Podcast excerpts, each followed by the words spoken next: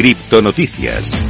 Y empezamos nuestro repaso diario de toda la actualidad cripto, como siempre, por lo más importante, por Bitcoin, que como, que, como te comentaba al principio, continúa consolidándose por encima del nivel de los 31.000 dólares. Ha estado aumentando desde que alcanzó el mínimo de los 26.700 dólares el 12 de mayo y este movimiento ascendente le ha llevado hasta ahora a un máximo de 32.399 dólares que tuvimos el 31 de mayo. Otro desarrollo importante es la recuperación del área horizontal de 30.500 dólares. Si bien inicialmente parecía que Bitcoin había tenido una ruptura desde este nivel, el movimiento reciente sugiere lo contrario. Si el precio logra validarlo como soporte, sería un desarrollo muy alcista que se esperaría que conduzca a precios más altos. Así está Bitcoin en estos momentos. Ahora vamos a traer también noticias relacionadas con este activo, en este caso desde Kazajistán, que ha recaudado 1.500 millones, no, 1,5 millones, perdonadme, en tarifas de minería de criptomonedas. El gobierno de Kazajistán ha acumulado 1,5 millones de dólares en tarifas mineras desde que impuso un recargo en enero de 2022. Algunos mineros se retiraron después de que los cortes de Internet y electricidad hicieran que la región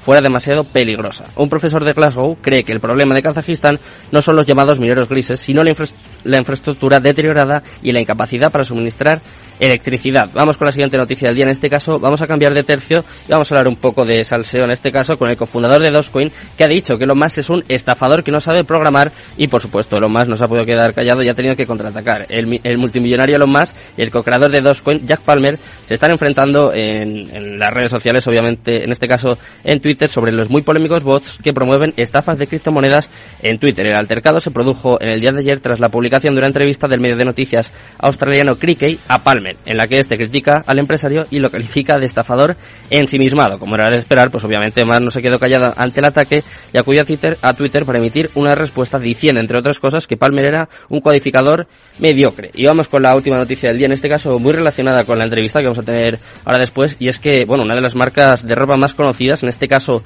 Prada, lanzará a la venta una colección de camisas con sus respectivos NFTs el próximo jueves 2 de junio, es decir, mañana mismo. La firma italiana de modas, mundialmente conocida, fundada en 1913, Prada da un nuevo paso para el mercado, hacia el mercado de los NFTs, a lanzar su primera edición de coleccionables digitales vinculado a una de sus campañas más populares el próximo jueves 2 de junio. Los NFTs de Prada harán parte de la campaña Time Capsule, por lo que aquellos que adquieran las prendas de vestir que se comercializarán este jueves recibirán como regalo un coleccionable digital asociado, el cual también servirá como certificado de, autenticidad digital para el artículo en cuestión. Así está toda la actualidad del mundo cripto. Vamos con el momento más importante, vamos con la entrevista del día. En un momento eh, vas a aprender, vas a